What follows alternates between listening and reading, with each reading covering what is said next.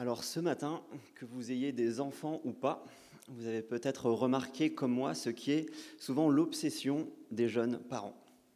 C'est cette question, est-ce que mon enfant y grandit normalement ou pas? C'est pour ça qu'au début, au tout début, quand on a un bébé, il y a autant de rendez-vous avec les médecins pour surveiller la courbe de croissance. Est-ce qu'il grandit bien? C'est pour ça aussi qu'après, je veux viser personne, chez certains parents, j'ai l'impression qu'il y a une sorte de compétition, de comparaison. Moi, mon enfant, à 18 mois, il marchait. Le mien, à 12 mois, il commençait à parler. C'est pas mal, mais le, le mien, à 6 mois, il savait déjà lire. Et au-delà de ce côté un petit peu rigolo, en fait, c'est important de se soucier de la croissance de nos enfants. Pourquoi? Parce qu'un problème de croissance, ça peut signaler un souci de santé grave. Donc en fait, on fait bien de s'intéresser à la croissance de nos enfants. Maintenant, qu'en est-il de notre croissance spirituelle? À quoi est-ce que ça ressemble la courbe de croissance spirituelle d'un chrétien? Donc ça, c'est une question qui est intéressante, même si tu n'es pas encore chrétien, parce que ça, ça permet de savoir, en fait, qu'est-ce que le christianisme te propose, qu'est-ce qu'il te promet et c'est aussi important, si on est chrétien, qu'on soit un jeune chrétien ou un chrétien moins jeune, c'est important de pouvoir se situer. Où est-ce qu'on est? Est-ce que je grandis normalement dans ma foi? Et si on a déjà essayé de faire ça, de réfléchir à cette question, malheureusement, souvent, on se retrouve à se comparer par rapport aux autres. Et là, il y a deux cas de figure. Soit on se compare au super chrétien qui a l'air d'être parfait et on est juste découragé on se dit que nous, on n'arrivera jamais à ce niveau et qu'on est une sorte de, chrétien de seconde, de seconde, catégorie. Et si on n'est pas croyant, on se dit qu'en fait, la, la foi, c'est pas pour moi, parce que c'est pour des gens qui sont franchement parfaits et que moi, je ne le suis pas. L'autre possibilité, c'est qu'on va se comparer avec quelqu'un qui n'est pas tellement un modèle de vertu. Et dans ce cas-là, ben, on va se sentir un petit peu orgueilleux. On va se dire que finalement, je ne suis pas si mal je suis pas si mal parce que moi, je n'ai plus ce comportement-là. Ou alors on va se dire que si c'est ça, être chrétien, en fait, peut-être que je ferais mieux de, rester athée. Et donc c'est pour ça que on a besoin du bon référentiel.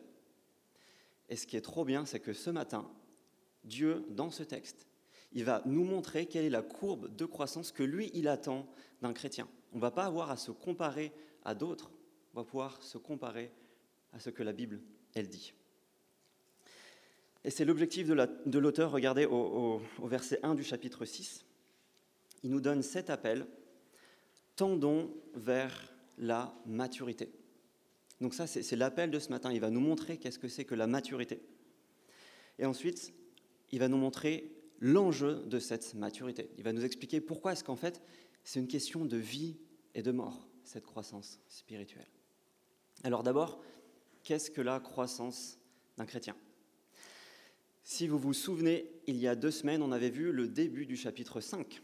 Et dans ce début du chapitre 5, l'auteur de la lettre commençait à, s'embarquer dans une magnifique démonstration de comment est-ce que Jésus est un magnifique grand prêtre dans la lignée de Melchisédek.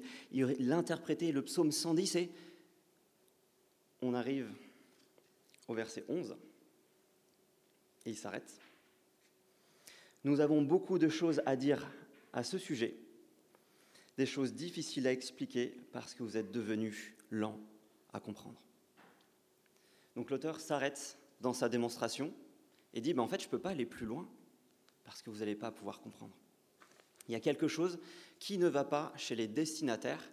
Ils sont dans un état d'immaturité spirituelle et va leur montrer ça, une sorte d'immaturité de diagnostic en trois points. Premièrement, ils sont immatures dans leur capacité à apprendre. Dans le verset 12, on voit que normalement, ils devraient en être avoir besoin d'une nourriture solide. Ils devraient en être à avoir tellement soif de découvrir Dieu qui se révèle dans la Bible, qu'ils devraient être tout le temps plongés dans les Écritures, qu'ils devraient ouvrir leur Bible avec les yeux qui pétillent en attendant de voir ce qu'ils vont y découvrir. Sauf que eux, ils en sont on l'a lu au verset 11, un point où ils s'en sont devenus lents à comprendre. Une autre traduction, ce serait ils sont devenus paresseux à écouter. Ils sont blasés.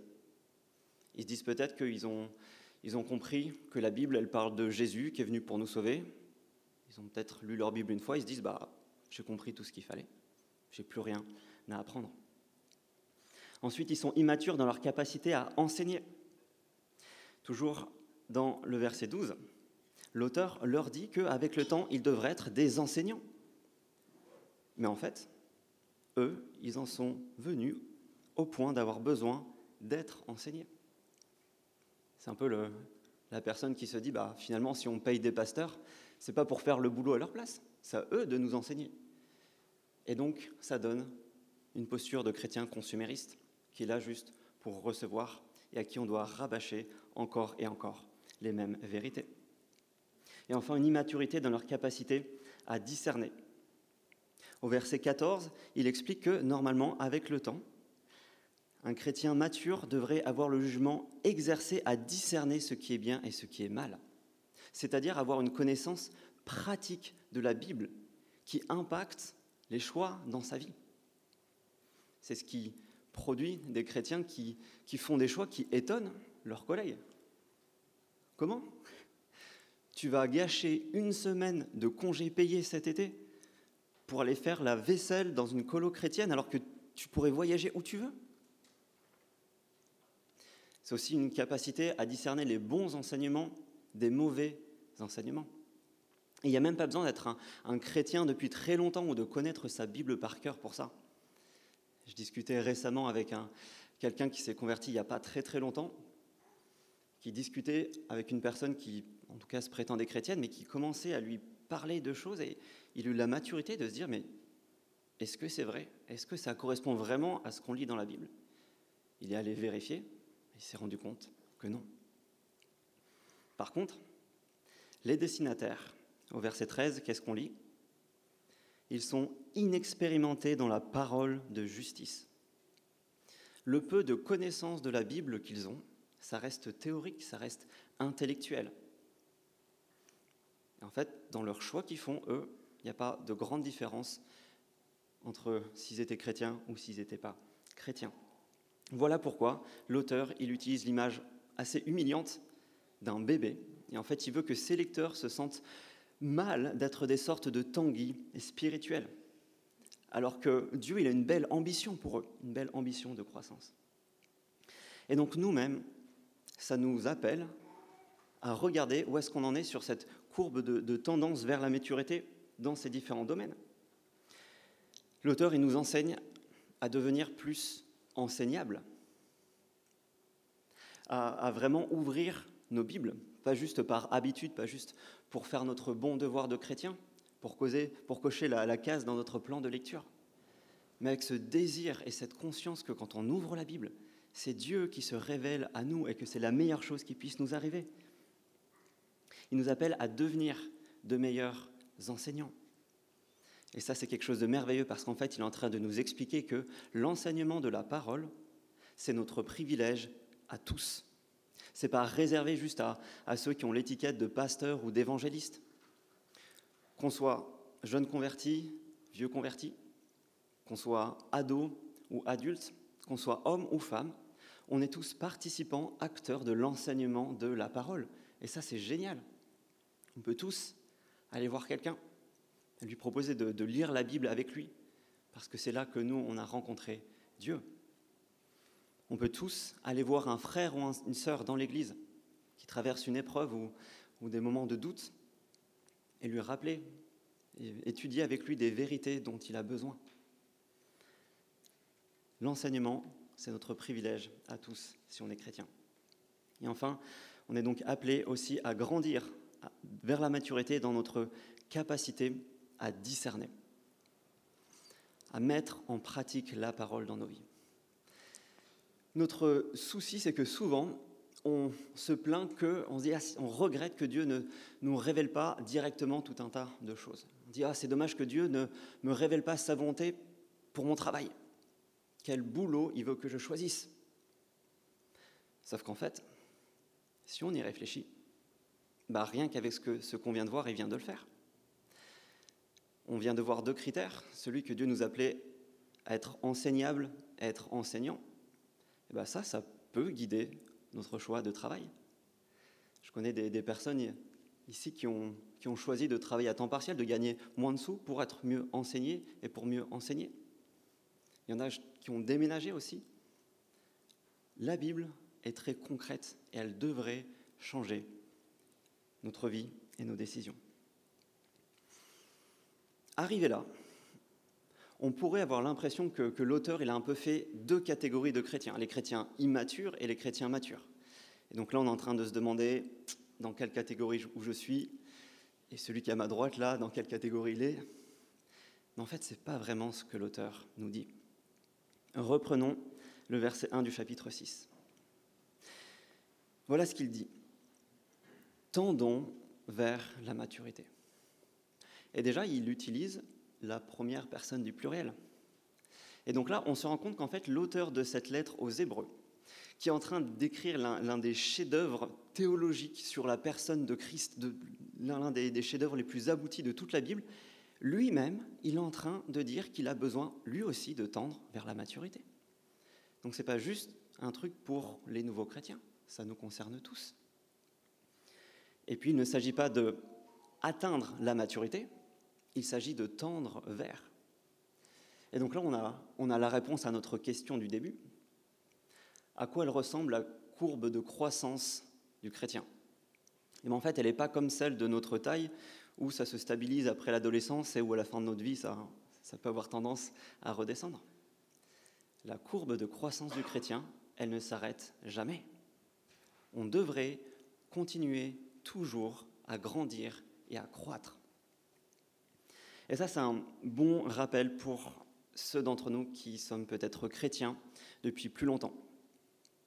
On a peut-être euh, mis fin à un certain nombre de péchés dans nos vies grâce à Dieu.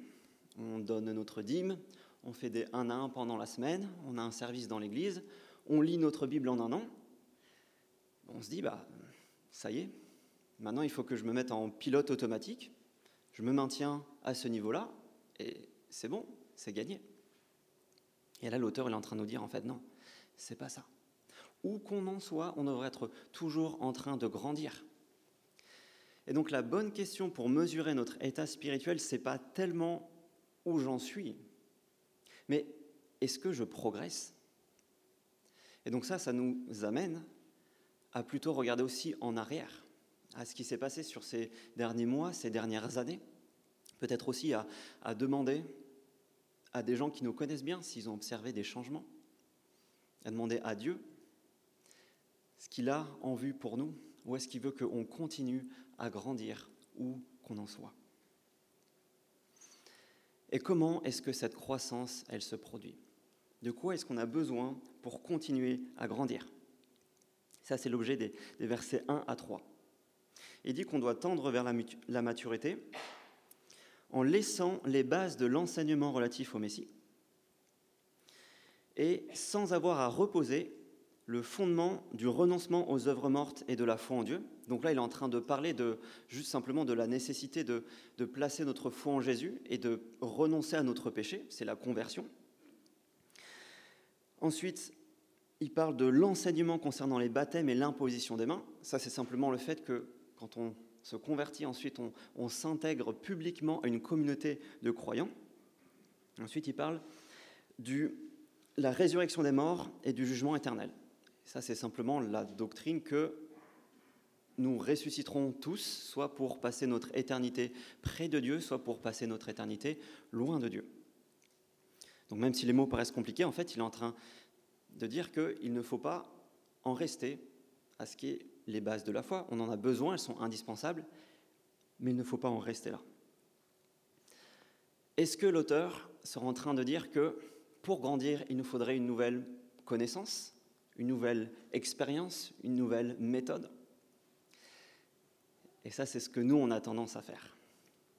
Quand on lutte depuis un péché depuis tant d'années, on se dit, ah peut-être que l'évangile, ça ne fonctionne pas, peut-être qu'il me faut autre chose. Et du coup, on commence à chercher et à se tourner vers cette nouvelle méthode en 24 étapes pour chasser le démon de la colère en utilisant l'homéopathie. Mais en fait, ça non plus. Ça ne marchera pas. Et ce n'est pas ce que l'auteur est en train de dire. Regardez le verset 3, il nous donne un indice sur qu'est-ce qu'il est nécessaire de faire. Il dit c'est ce que nous ferons. Et qu'est-ce qu'il va faire l'auteur de la lettre aux Hébreux dans la suite? Eh En fait, il va faire ce qu'il a fait jusque-là. Il va continuer à nous montrer Jésus à partir de l'Ancien Testament. Il va rien nous présenter de fondamentalement nouveau, mais va juste continuer à utiliser la révélation de Dieu, mais à la presser et en tirer toute sa substance pour nous éblouir avec une vision de Jésus absolument magnifique. Et donc l'idée, c'est pas qu'il faut abandonner euh, ces enseignements que Jésus c'est le Messie, c'est juste qu'il ne faut pas rester dans la surface, il faut creuser. C'est ça cette idée de nourriture solide. On n'a pas besoin de nouvelles connaissances, de nouvelles expériences, de nouvelles méthodes. On a juste besoin d'aller plus profond vers ce qui a déjà été révélé. Et donc c'est ça la solution que Dieu a prévue contre nos péchés, contre notre immobilisme spirituel. C'est que bah, peut-être que cette semaine, notre enjeu pour nous, ça va être de voir comment est-ce qu'on peut se nourrir d'une nourriture plus solide. Peut-être que ça voudra dire, c'est une proposition, mais de, lire moins de chapitres dans notre Bible, mais peut-être d'y passer plus de temps. C'est une proposition à nous de, voir comment est-ce que ça se concrétise dans nos vies. Et l'auteur aurait pu s'arrêter au verset 3. Parce que là, on, on, a le message, on a cet appel à grandir de manière continuelle. Et on se dit, bah ok, j'ai compris, allons-y. Mais l'auteur ne s'arrête pas là. Pourquoi? Parce qu'en fait, il est très lucide sur notre situation.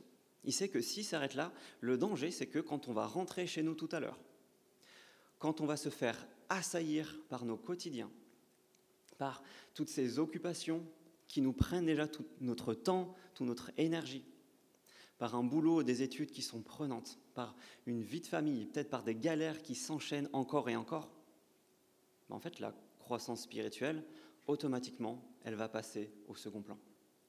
Et l'auteur, il veut surtout, surtout pas que ça arrive.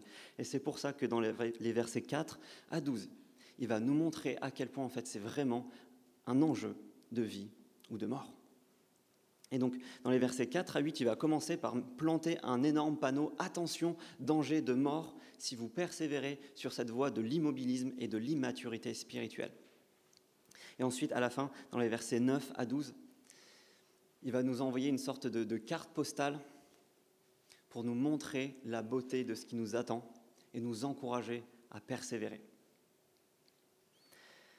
D'abord, ce panneau danger de mort, avec ces versets 4 à 8 qui vous ont peut-être dérangé quand vous les avez lus.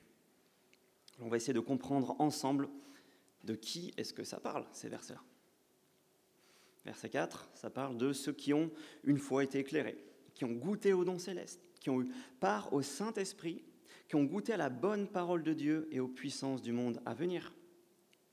Et au verset 7, il emploie une image, une métaphore, il dit que c'est comme une terre arrosée de pluie fréquente. Donc concrètement, il s'agit de gens, de personnes qui ont entendu le message de la Bible, cette bonne nouvelle, de Jésus qui vient pour mourir, pour sauver des pécheurs, qui ont vu ça à l'œuvre dans la vie de personnes, qui l'ont peut-être même vu à l'œuvre dans leur propre vie. Jusque-là, ça ressemble à, nous ce matin, à nous ce matin qui avons nos Bibles ouvertes sur nos genoux, qui entendons parler du message de la Bible et qui sommes entourés de personnes qui peuvent témoigner des miracles que le Saint-Esprit a fait dans leur vie. Jusque-là, ça nous concerne. Et ensuite, ce sont aussi des personnes, verset 6, qui pourtant sont tombées, qui ont crucifié pour eux-mêmes le Fils de Dieu et qui l'ont déshonoré publiquement. Et verset 8, il reprend la métaphore en disant que c'est comme une terre qui produit des ronces et des chardons. Donc il ne s'agit pas juste de, d'un chrétien qui commettrait un, péché passager ou qui tomberait de temps en temps. Il s'agit de personnes qui, malgré tout ce qu'elles ont vu et entendu, au bout du compte, leur vie, elles manifestent des choses qui ne sont pas du tout conformes à l'Évangile. Il n'y a, aucune trace dans leur vie de la présence du Saint-Esprit, de l'action du Saint-Esprit. Et si il est dit qu'il crucifie de nouveau pour eux-mêmes le Fils de Dieu, c'est sans doute qu'en fait, ils ont renié leur foi. Ils reconnaissent plus Jésus comme leur sauveur. Et malheureusement, peut-être que vous connaissez des personnes qui sont dans ce cas-là. Et l'auteur est très clair sur le fait que l'enjeu est énorme, que c'est grave de faire ça. La fin du verset, du verset 8 nous dit que cette terre, on finit par y, mettre le feu. Et si ça nous fait penser à l'enfer, ben en fait, c'est sans doute logique. Parce que si quelqu'un volontairement refuse de placer sa foi en Jésus, refuse le salut que lui propose Jésus, en fait, il lui restera juste plus rien pour être sauvé. Et nous reste cette partie du verset 6, celle qui nous pose sans doute le, le plus problème. Ces personnes-là, il est impossible de les amener une nouvelle fois à changer d'attitude. Et là, nous, notre premier réflexe, c'est de nous demander si, du coup, quelqu'un qui a entendu parler de l'Évangile, qui a refusé, est-ce que du coup, se dire que c'est absolument impossible qu'il se convertisse à nouveau? En fait, ce n'est pas, pas l'objectif de l'auteur ici, ce n'est pas son propos. Imaginez que euh, une personne, une maladie, soit atteinte d'une maladie mortelle, et que pendant deux mois, on appelle les meilleurs médecins du monde, les prix Nobel, pour venir lui expliquer, preuve à l'appui, de quoi est-ce qu'il est malade, lui expliquer de quel médicament est-ce qu'il a besoin, et que, en plus, il est autour de lui des personnes qui avaient cette même maladie, qui ont pris ce, médicament et qui, du coup, ont été guéris. Si ce gars-là, après avoir entendu et vu tout ça, il refuse de prendre son médicament, si vous le croisez, qu'est-ce que vous allez pouvoir lui dire pour l'amener à nouveau à prendre son médicament? Quel nouvel argument? Il a déjà tout vu, tout entendu. Et c'est ça que l'auteur est en train de nous dire. Il n'est pas en train de nous dire s'il y a 0% de chance ou 1% de chance que finalement il le prenne. Il est juste en train de nous dire que c'est tellement improbable. Qu'est-ce que vous allez pouvoir lui dire de plus? Il a déjà tout eu, tout entendu. Le propos de l'auteur, ici, c'est pas de nous parler d'une impossibilité théorique, c'est de nous dire que c'est tellement dangereux de s'engager dans cette voie-là. Si on est au bord d'un précipice, le but, c'est pas de nous dire si une fois il y a quelqu'un qui est tombé et qui finalement a réchappé. Le but, c'est juste de s'en écarter. Et c'est ça le propos de l'auteur ici. Mais ça n'adoucit pas ce qu'il est en train de dire, parce qu'il y a un enjeu éternel ici. Et l'auteur est donc en train de nous annoncer qu'on est en danger. Si en fait on s'enfonce dans un immobilisme. Et nous on se dit peut-être, mais quel est le rapport? Il y a quand même deux choses différentes entre ne pas progresser dans sa foi et ce dont il est question ici, de, de tomber, de produire des ronces et des chardons. En fait, l'auteur, il est en train de dire, un peu comme au chapitre 2, que si on ne s'attache pas activement à l'Évangile, progressivement, on va se laisser entraîner, on va dériver, et on va finir par négliger un si grand salut. Donc on est en danger. Si on se relâche, on est en danger. S'il y a certains péchés dans notre vie qui sont devenus tellement habituels, on n'essaie même plus de lutter contre eux. On est en danger.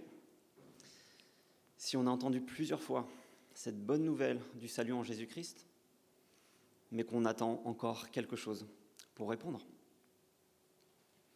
On est en danger.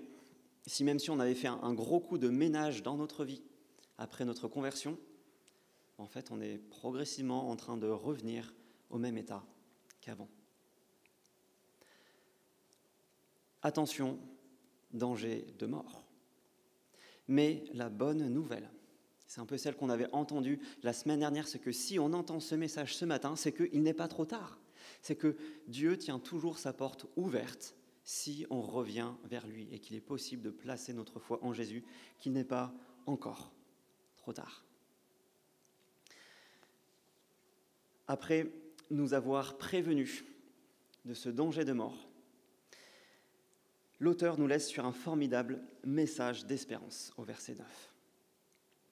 Même si nous parlons ainsi, bien-aimés, nous sommes convaincus qu'en ce qui vous concerne, vous avez la meilleure part, celle qui est favorable au salut. Là, l'auteur est en train de leur dire, mais en fait, si je vous secoue un petit peu comme ça, c'est que, c'est que je crois que vous allez réellement changer, sinon je ne prendrai pas la peine de faire ça. Un merveilleux message, l'auteur est convaincu que ses auditeurs, que ses lecteurs, ils vont réellement changer, qu'ils vont se remettre à grandir, qu'ils ne vont pas rester dans leur immaturité. Et nous, l'auteur, là, il ne s'adresse pas à nous directement. Comment est-ce qu'on peut prendre cet encouragement pour nous? Regardez le début du verset 10. En effet.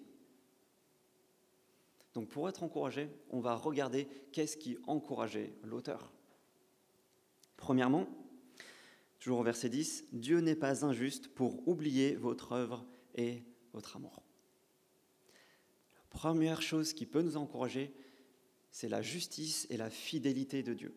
Si c'est galère dans ta vie avec Dieu en ce moment, là, l'auteur, il nous appelle à nous rappeler de ce que Dieu a déjà produit en nous. Il nous dit, mais Dieu, s'il a commencé à faire ça, il ne va pas arrêter du jour au lendemain. Regardons à ce que Dieu a produit par le passé. Il peut le produire encore. Et si en ce moment tu es, tout feu, tout flamme avec Dieu, c'est aussi un énorme encouragement. Ce que tu es en train de faire, pour le Seigneur, ce ne sera pas sans résultat parce que Dieu ne va pas l'oublier. Dieu ne va pas t'abandonner du jour au lendemain. Ensuite, dans la suite du, du verset 10, le deuxième encouragement, que l'auteur, il pense que ils ont démontré leur amour pour Dieu par les services qu'ils ont rendus et qu'ils rendent encore au sein. Le deuxième encouragement qu'on peut avoir, c'est en regardant dans nos vies, comment est-ce que Dieu, il a changé notre manière de nous comporter avec les autres, notre manière de, servir les autres, d'aimer les autres, de pardonner aux autres? Et ça, c'est un formidable encouragement parce que ça témoigne de l'action de Dieu en nous. Et le meilleur pour la fin, verset 12, Ainsi vous ne vous relâcherez pas, mais vous imiterez ceux qui, par la foi et la patience, reçoivent l'héritage promis. Et là, l'auteur est en train de nous rappeler que nous ne sommes pas seuls. Nous ne sommes pas les premiers à galérer dans nos vies. Au chapitre 11, il va nous, nous donner tout un ensemble d'exemples de personnes qui n'étaient pas des personnes exceptionnelles, mais qui, malgré les galères de leur vie, ont persévéré jusqu'au bout parce qu'ils avaient un Dieu fidèle avec eux qui les a aidés à tenir. Et c'est pareil en fait depuis dans toute l'histoire de l'Église. Et encore aujourd'hui, on a tant d'exemples de personnes qui ont persévéré, qui ont tenu jusqu'au bout. On n'est ni les premiers ni les derniers. Et ce Dieu qui a agi dans leur vie peut agir dans notre vie aussi. Il est aussi là avec nous pour nous faire tenir. Comment est-ce qu'il nous fait tenir Par la foi et la patience?